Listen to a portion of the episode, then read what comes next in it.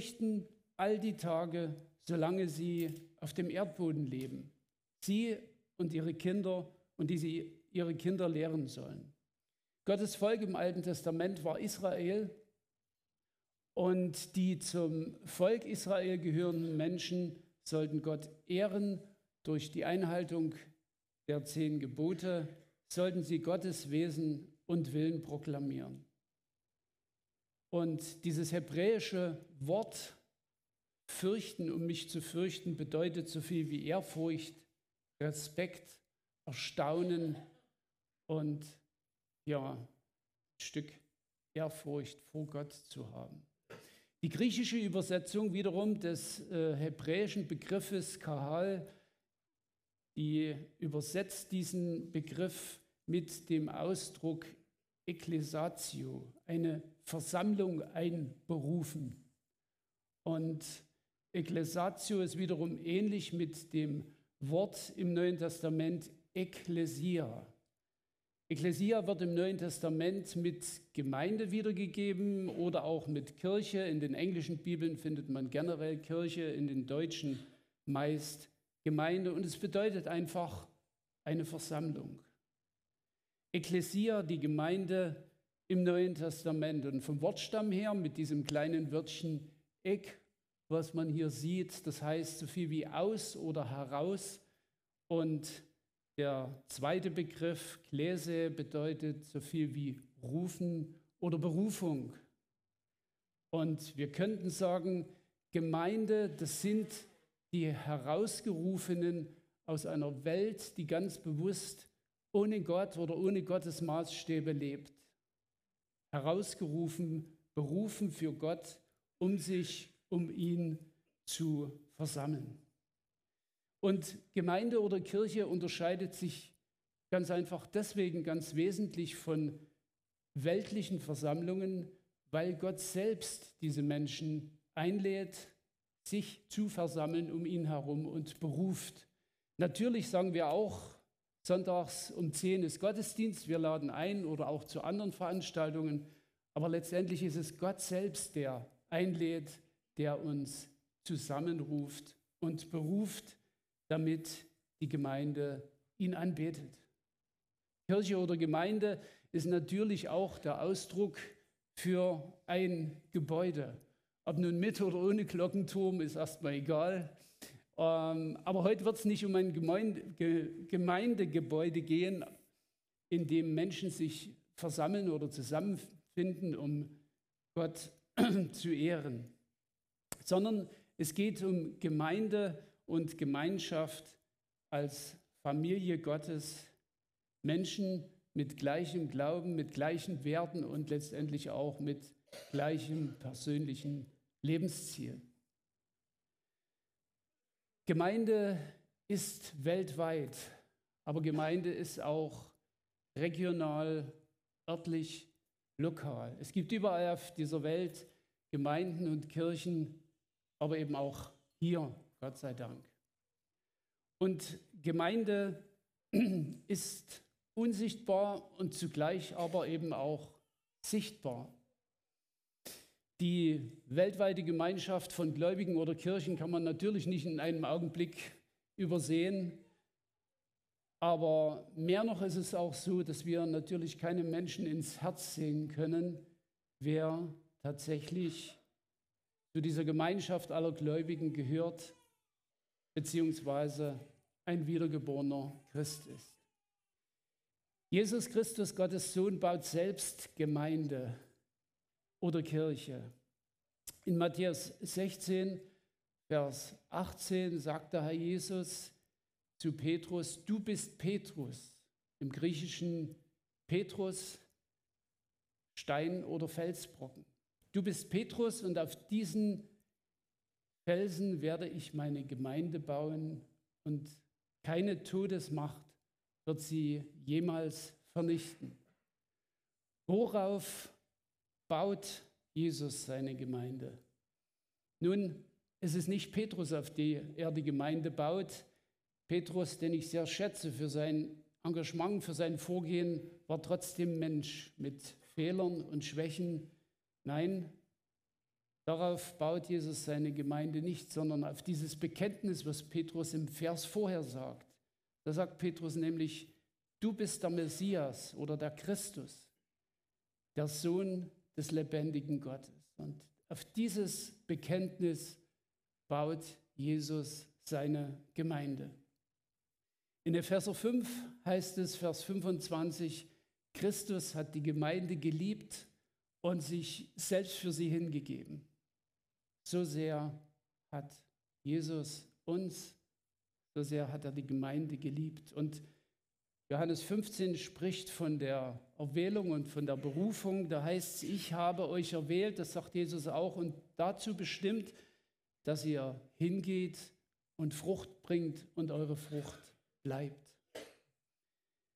Was ist Gemeinde? Es gibt im Neuen Testament etliche Bilder oder Metaphern für Gemeinde. Ihr seht sie hier vorn. Und ich habe mal die Bibelstellen dazu geschrieben. Ihr könnt es gerne auch abfotografieren und zu Hause mal lesen, mal nachlesen. Familie. Ich weiß nicht, aus welchem Hintergrund du kommst, ob Familie für dich ein gutes Bild ist für Gemeinde.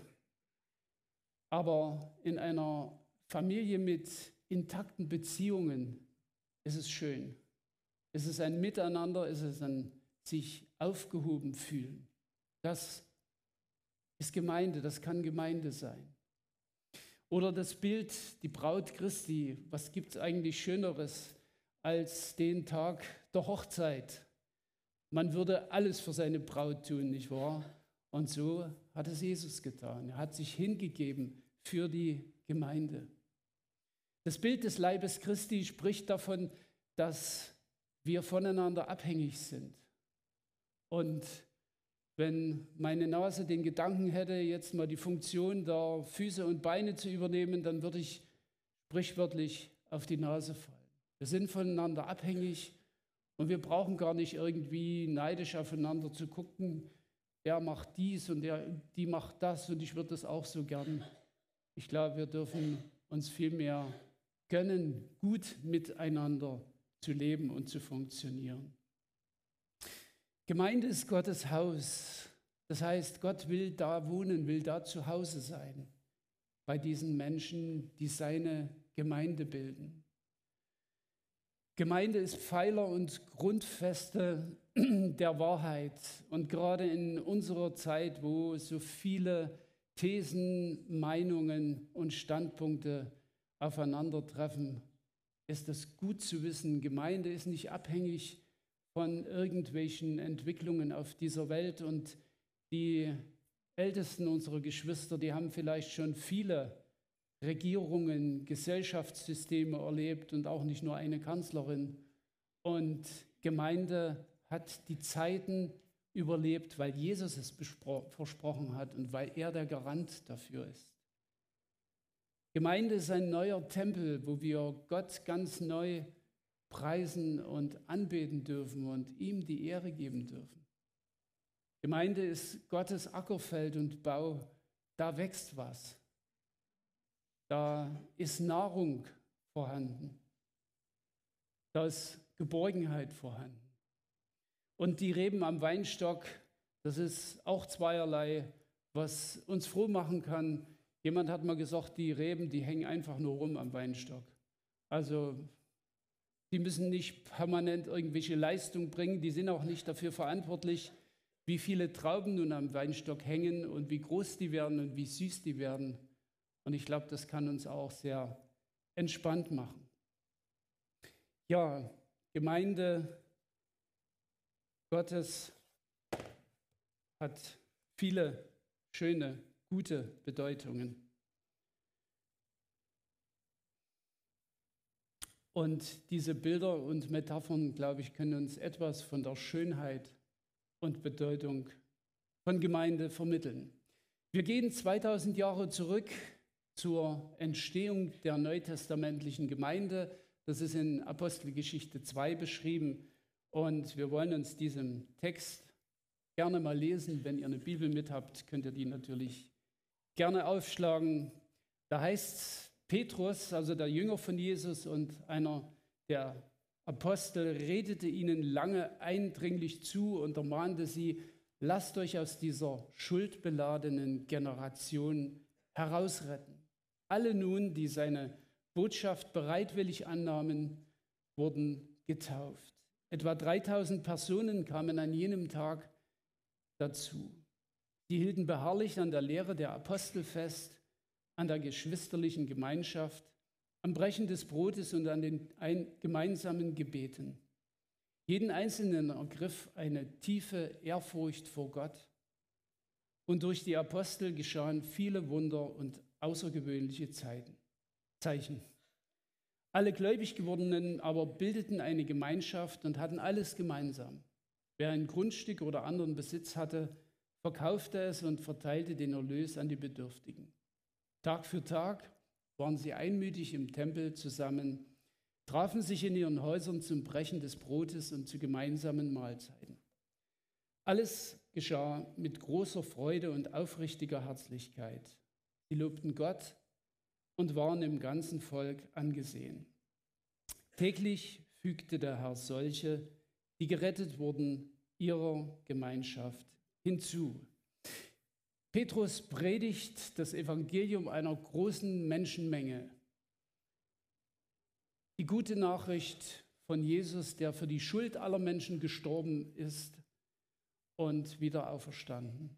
Und Petrus sprach zu ihnen, Vers 38 lesen wir das, tut Buße und jeder von euch lasse sich taufen auf den Namen Jesu Christi zur Vergebung eurer Sünden. Und mit einem Mal wurden um die 3000 Leute an Jesus gläubig und ließen sich taufen.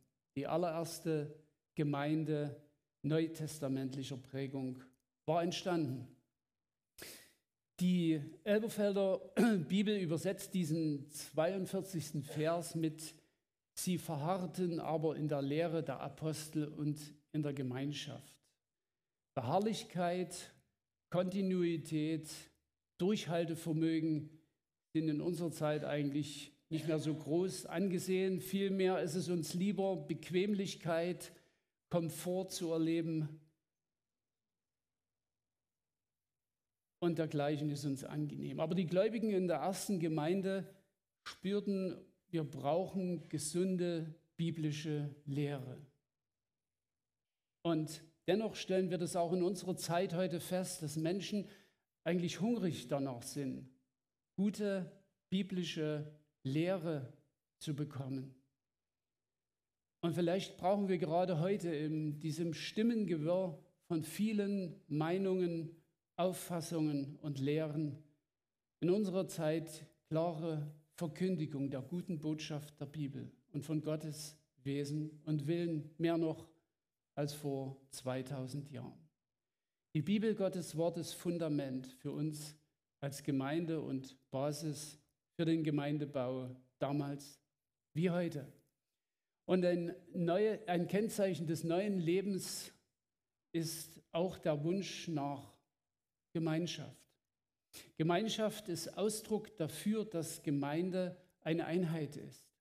Wir fühlen uns miteinander verbunden als Familie Gottes. Und in einer gesunden Familie, wie ich schon gesagt habe, sind intakte Beziehungen da. Das Brechen des Brotes, das Abendmahl ist damit gemeint, ist der persönliche Ausdruck der Dankbarkeit dem Herrn Jesus gegenüber für sein Opfer am Kreuz. Und es ist auch Ausdruck der Einheit der Gemeinde. Gemeinsam preisen wir Gott, den Vater, den Sohn und den Heiligen Geist. Wir denken daran, was Jesus für uns getan hat. Die Taufe das Bekenntnis, es hat in meinem Leben einen Anfang gegeben in der Beziehung zu Jesus. Vielleicht vor ein paar Wochen, vielleicht auch schon vor einem Jahr. Ich glaube, das ist nicht ganz so wichtig, wann man sich dann taufen lässt. Sicherlich ist es schön, wenn man sich bekehrt und bald taufen lässt. Und ja, das ist dieses Bekenntnis. Es hat einen Anfang im Leben mit Jesus gegeben und das Abendmahl ist eigentlich ein Zeugnis und auch ein Bekenntnis. Ich lebe ganz bewusst weiter mit diesem Herrn, mit Jesus. Und wir als Gemeinde bekennen auch als Einheit, ja, wir folgen gemeinsam Jesus nach. Wenn eine Gemeinde uneins ist, dann ist eigentlich auch kein Verlangen da, gemeinsam Gott zu preisen und Gott zu ehren. Jesus selbst hat das Abendmahl eingesetzt. Und es ist einerseits ein Gedenken, also eigentlich eine Trauerfeier, wo ich an meine Sünde denke und an die Strafe denke, die Jesus tragen musste, durch die er gestorben ist. Und andererseits ist es auch eine Jubelfeier. Wir denken daran, dass Jesus aus dem Tod auferstanden ist und lebt und dass wir durch ihn neues Leben haben dürfen. Und das in einer Feier. Und das ist es, was mich irgendwie auch fasziniert. Das gibt es nirgendwo anders.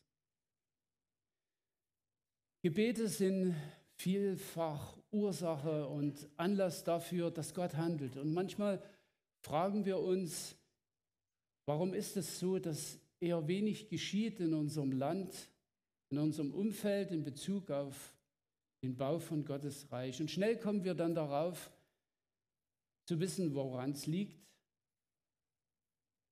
Wir beten als Gemeinde zu wenig oder nicht ernsthaft. Und ich selber bin drauf gekommen, warum es wirklich so ist. Weil ich so wenig bete, weil ich so wenig ernsthaft bete oder so wenig konkret. Wie kann ich erwarten, dass die Gemeinde viel und ernsthaft und intensiv betet, wenn ich es selber nicht tue?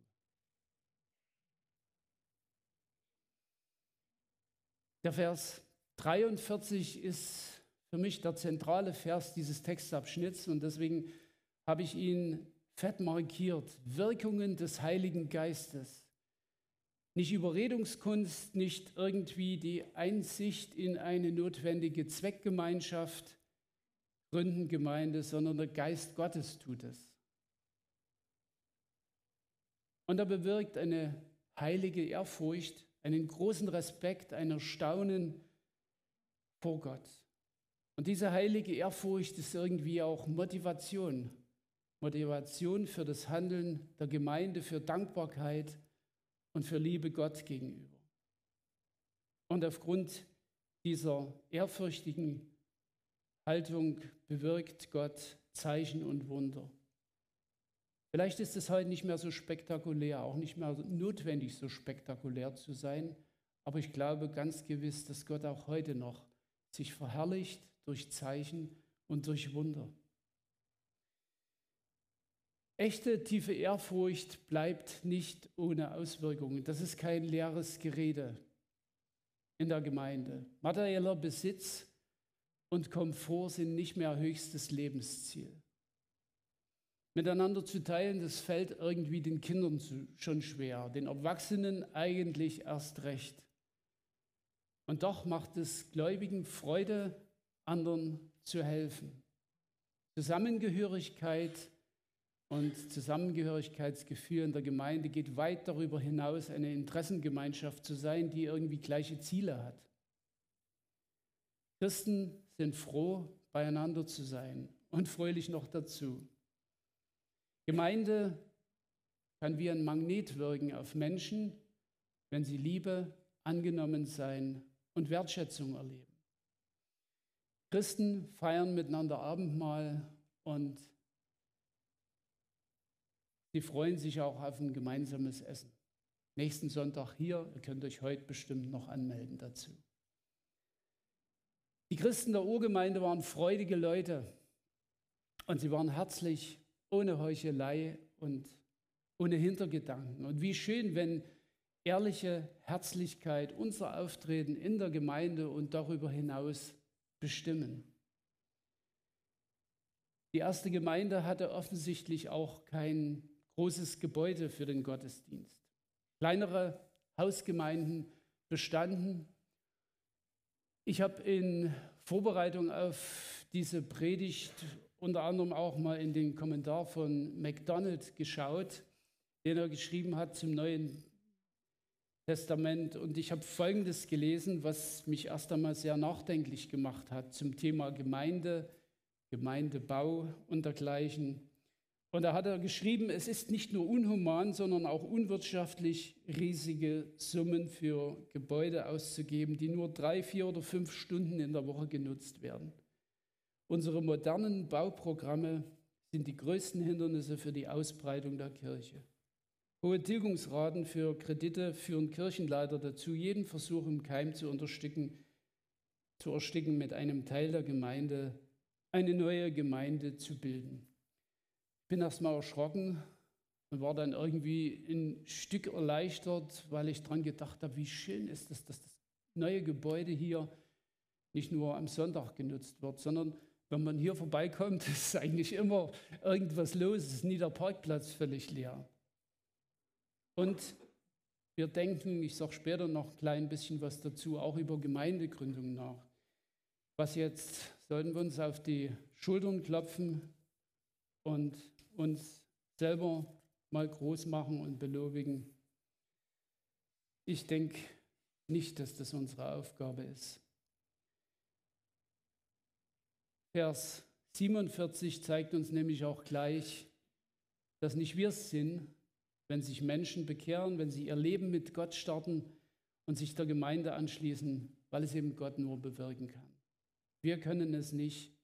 Er rettet und ihm sei dafür die Ehre. Und wenn wir den Eindruck haben, es läuft gut mit der Gemeinde, dann denke ich, ist nur zwei was dran. Dankbarkeit und Demut zu zeigen. Wir gehen aus der Vergangenheit in unsere Gegenwart. Und ich habe mal eine Folie gemacht, da heißt es, welche Aufgaben hat die Gemeinde? Kirche für dich ist, und ich habe mich da an diesen Flyer angelehnt, den ihr gerne auch draußen findet und mitnehmen könnt. Da sind im Prinzip drei Aufgabenfelder für Gemeinde, für unsere Kirche für dich enthalten. Kirche für dich heißt, wir loben, ehren und beten Gott gemeinsam an. In Kolosser 3 heißt es, gebt dem Wort des Christus viel Raum in euch und lasst es so seinen ganzen Reichtum entfalten. Lehrt und ermahnt euch gegenseitig mit aller Weisheit. Und weil ihr mit Gottes Gnade beschenkt seid, singt Gott aus vollem Herzen Psalmen, Lobgesänge und geistliche Lieder. Unsere erste und vornehmste Aufgabe ist es, Gott zu preisen, ihn zu verherrlichen, seinen Namen zu loben und ihm Anbetung zu bringen. Wir ehren Gott, den Vater, dass er das Liebste, was er hatte, seinen Sohn Jesus Christus auf diese Welt gegeben hat, für uns Menschen. Und wir danken Jesus, der sich für unsere, für meine Schuld ans Kreuz nageln ließ und die Sünde für all die, die an ihn glauben, ausgelöscht hat. Wir loben Gott, den Heiligen Geist, der uns hilft, mit unserem Leben Gott die Ehre zu geben und der uns das Lob Gottes anstimmt. Wir wollen Kirche für Kinder Gottes sein, eine große Familie aus allen Generationen. Das war so schön heute Morgen, als wir gebetet haben, waren die Kids von Luisa und Erik dabei und haben den Altersdurchschnitt gedrückt. Und das ist Gemeinde von 0 bis 100. Ja, wir möchten diesem Gott gemeinsam nachfolgen. Wir stehen füreinander ein.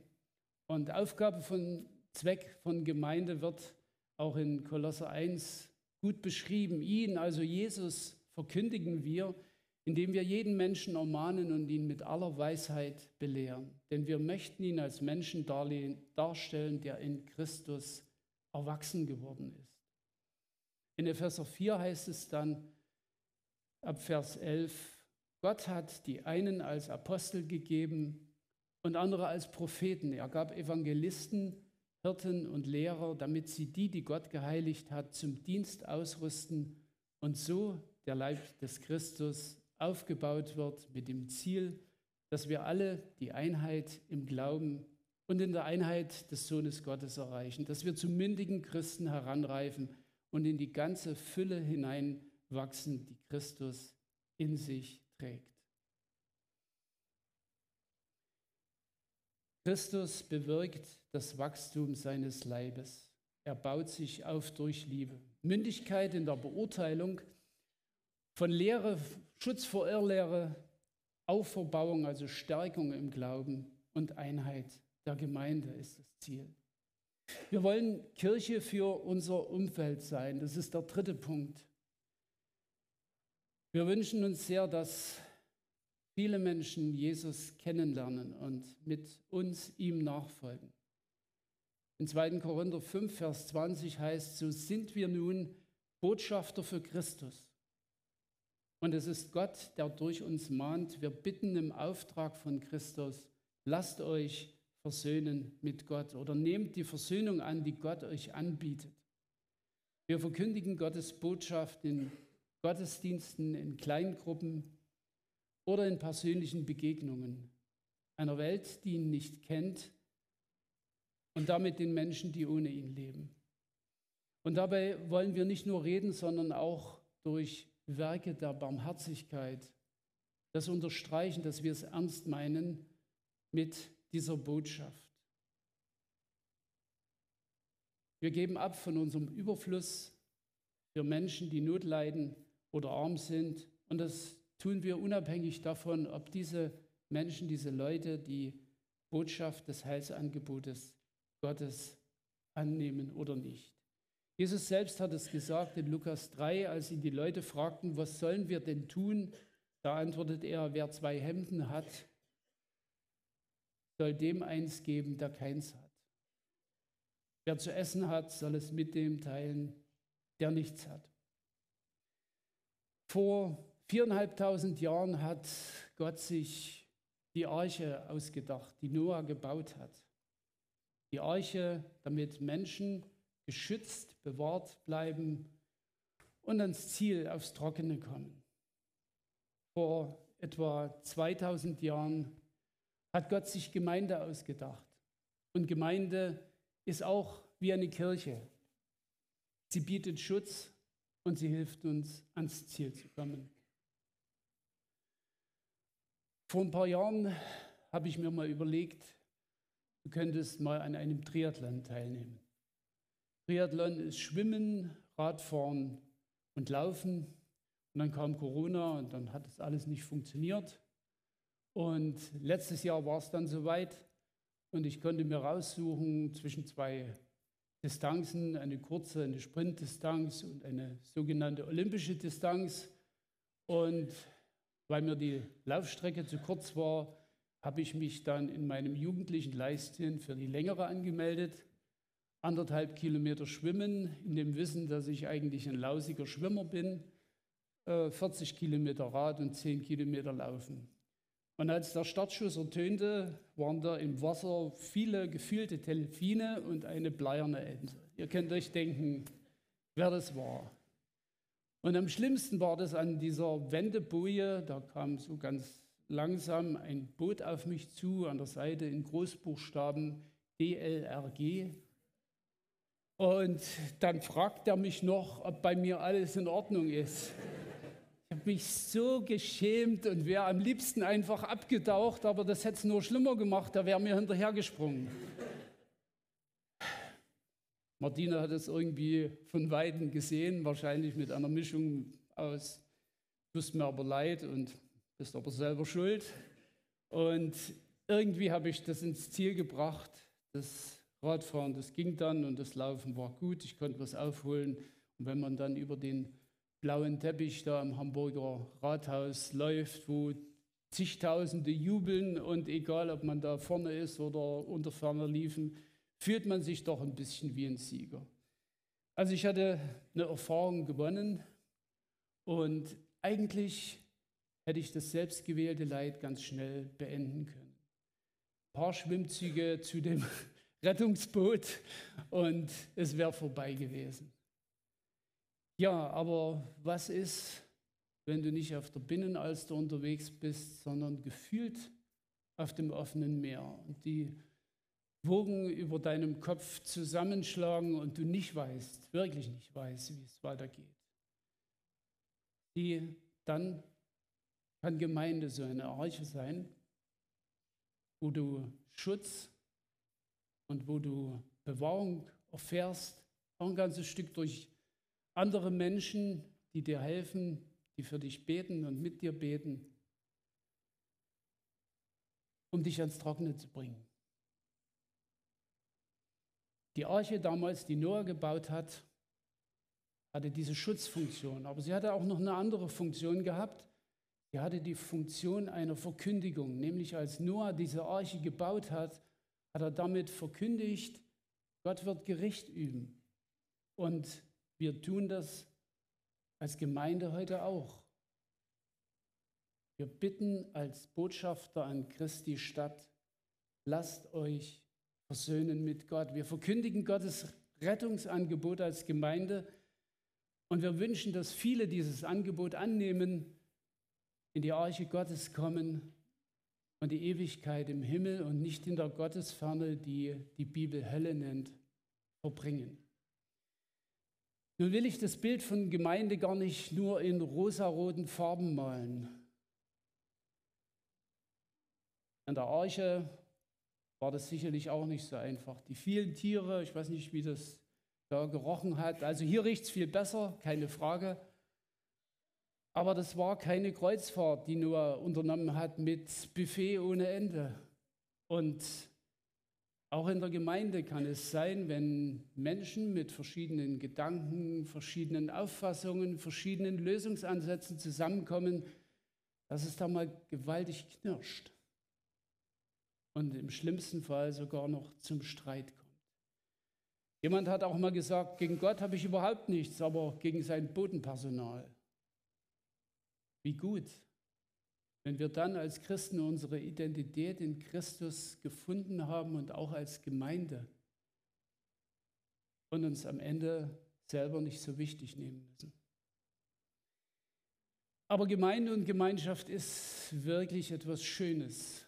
Gemeinde kann man durchaus genießen. Ich mache das manchmal, gerade wenn wir als ganze Gemeinde unterwegs sind, im Gemeindeurlaub oder so, dann setze ich mich einfach mal den Rand und genieße das, wenn Erwachsene miteinander reden und man merkt, da ist wirklich eine Wellenlänge da oder wenn die Kinder miteinander wuseln irgendwo. Ich denke noch dran, als wir in Goslar waren, wie die Kids mit ihren Laufrädern dort über den gepflasterten Vorhof gerast sind und sich einfach wohl und geborgen gefühlt haben.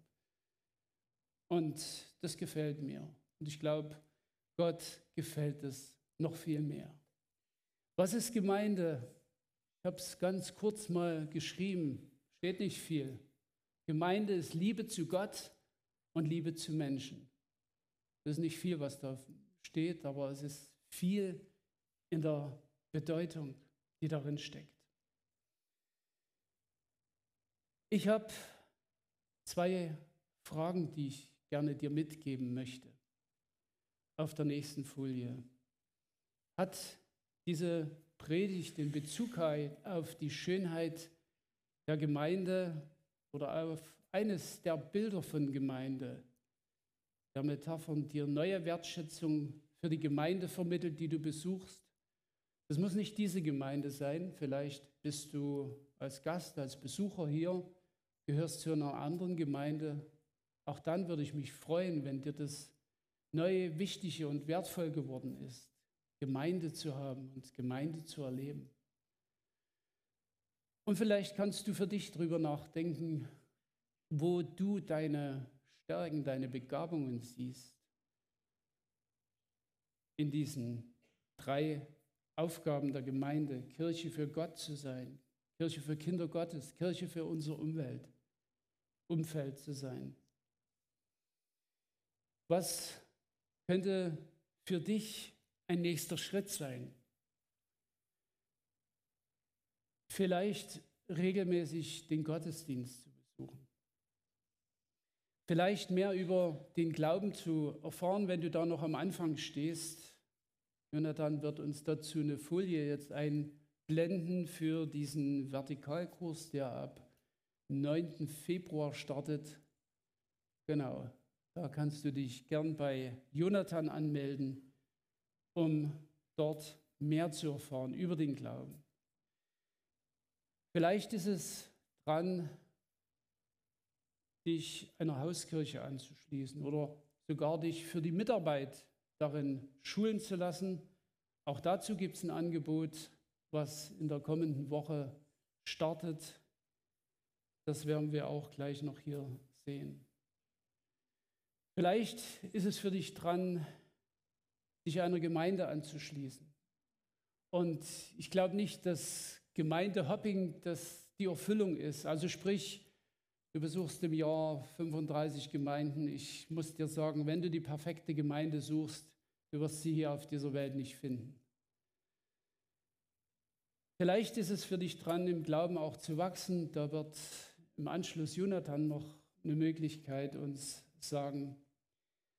Und dieser Punkt für Gemeindegründung mitbeten und mitdenken. Wir waren jetzt am Wochenende zur Klausur der Gemeindeleitung sozusagen am alten Sachsenring im Bethlehem-Stift. Und wir haben über dieses Thema Gemeindegründung gesprochen. Und vielleicht wirst du jetzt sagen, was haben Sie sich denn bloß jetzt wieder ausgedacht? Ähm, ist es, weil der Saal so schön voll ist? Das könnte ein Grund sein, aber es sind zwei Dinge, die ich euch gerne sagen und nennen möchte. Wir sind, ja, wir sind mehr Leute geworden. Das ist sehr schön und das ist, macht uns froh. Und unser Einflussbereich als Gemeinde, so will ich es mal nennen, ist größer geworden. Der hört nicht mehr bei Hartenstein, Tierfeld, Joggen und Neuwürschnitz auf. Und das ist auch schön. Und deswegen wollen wir den Mut haben, darüber nachzudenken. Da ist vieles noch am Anfang. Wir haben keine Ahnung, wo das sein könnte. Vielleicht entstehen Hauskirchen. Vielleicht entsteht auch Gemeinde irgendwo.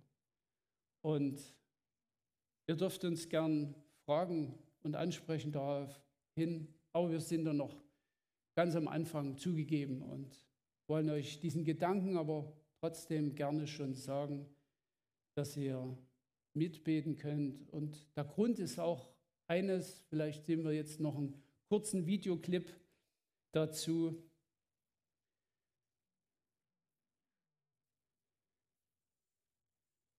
Das ist der Grund. Jesus hat gesagt, eine Botschaft zieht Kreise, geht hin, so hat Jesus gesagt. Und das wollen wir gerne tun, seine Botschaft ausbreiten, dass noch mehr Menschen ihn erleben und ihm Ruhe und Frieden finden. Ich möchte dich nach dieser Predigt zu einem Zeugnisteil ermutigen. Wir werden zunächst ein Lied singen und dann möchte ich dich ermutigen, entweder nach vorne zu kommen oder, wenn dir das nicht möglich ist, einfach die Hand zu heben. Und dann kommt Daniel mit dem Mikrofon vorbei. Vielleicht magst du mit uns teilen, was Gemeinde für dich bedeutet oder welche frohmachenden Erlebnisse du mit Gemeinde und Gemeinschaft gemacht hast, wo dir Gemeinschaft und wo persönliche Leut, äh, Begegnungen mit Leuten aus der Gemeinde dir zur Hilfe geworden sind. Und das kann ein Zeugnis sein, das allen anderen zur Freude und zur Hilfe sein kann. Ich möchte darum bitten, wenn ihr ein Zeugnis gebt, dann tut es nicht eine Viertelstunde lang, dann können mehr drankommen und es gibt auch die Möglichkeit, da möchte ich auch noch mal darauf hinweisen, das neue Erlebt-Heft oder Buch. Ihr könnt auch sehr gerne eure Erlebnisse aufschreiben und die an die Susanne Rudolph geben. Auch das ist eine Möglichkeit, miteinander zu teilen, was Gemeinde und Gemeinschaft bedeutet. Und jetzt gut, dass wir einander haben.